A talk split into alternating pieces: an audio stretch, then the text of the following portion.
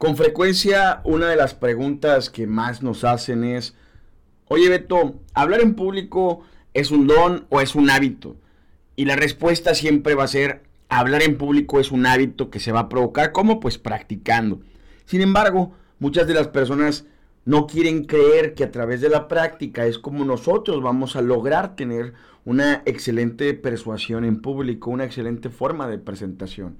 Entonces, este episodio que retomamos los episodios y estamos muy contentos de volver a estar con ustedes en, estas, en cualquiera de las plataformas en la que nos estén escuchando, te va a servir para guiarte y comenzar en el mundo de la exposición en público.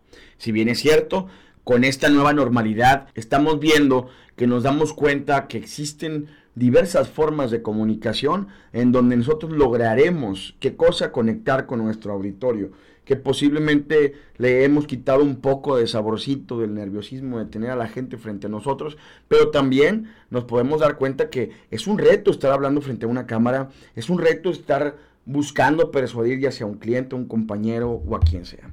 Entonces, comenzamos con este episodio platicándote acerca de, de este tema, que al final del día hablar en público no es un don, hablar en público es un hábito y lo logras practicando. ¿Qué es lo primero que tengo que hacer? Primero que tienes que hacer es acostumbrarte a participar, ya sea en la escuela, en el trabajo, en donde sea que te encuentres. ¿Cuántas veces en la universidad o en la preparatoria el catedrático pregunta, ¿existe alguna duda?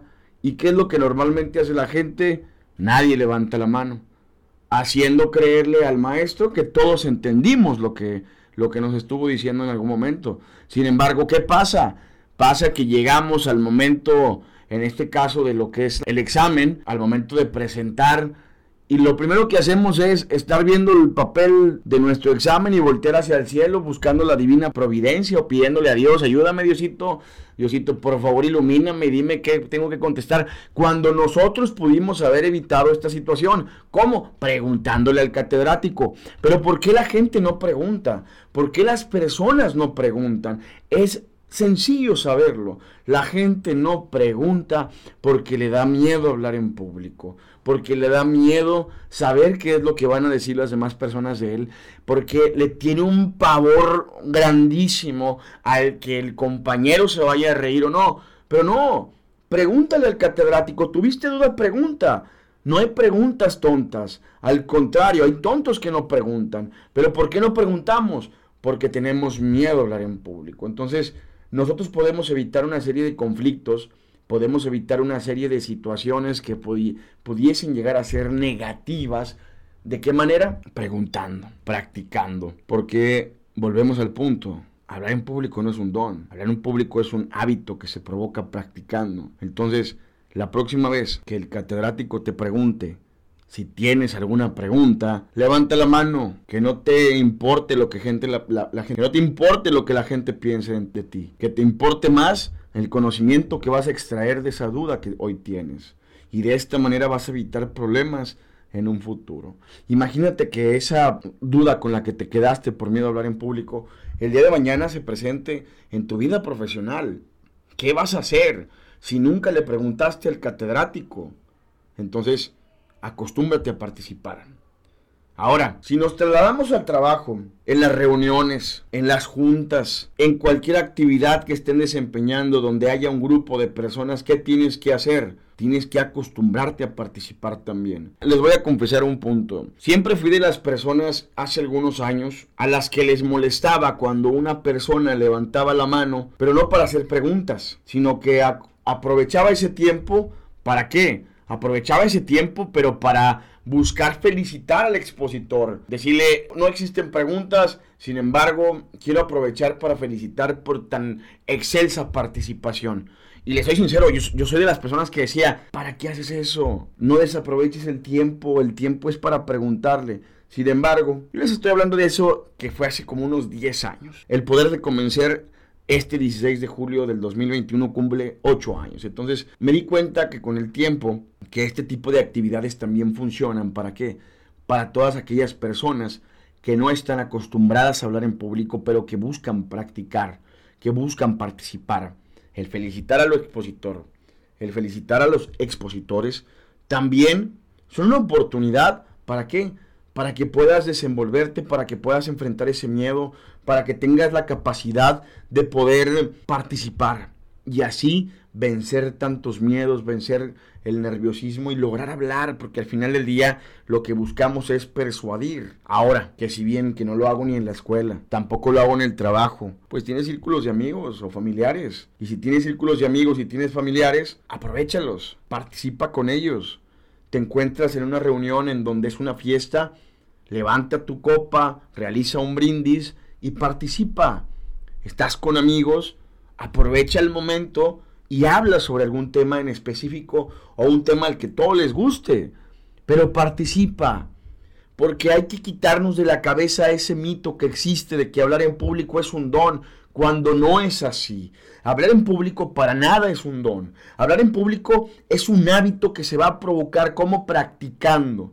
Entonces, practicar es lo más importante que tenemos todos nosotros. Practica cada que tengas la oportunidad de hacerlo. Habla en la escuela, habla en el trabajo, habla con los amigos, con tu pareja, con la chica o el chico que te gusta, pero habla, participa. En este mundo tan competido, necesitamos desarrollar una serie de habilidades que nos hagan diferenciarnos de los demás.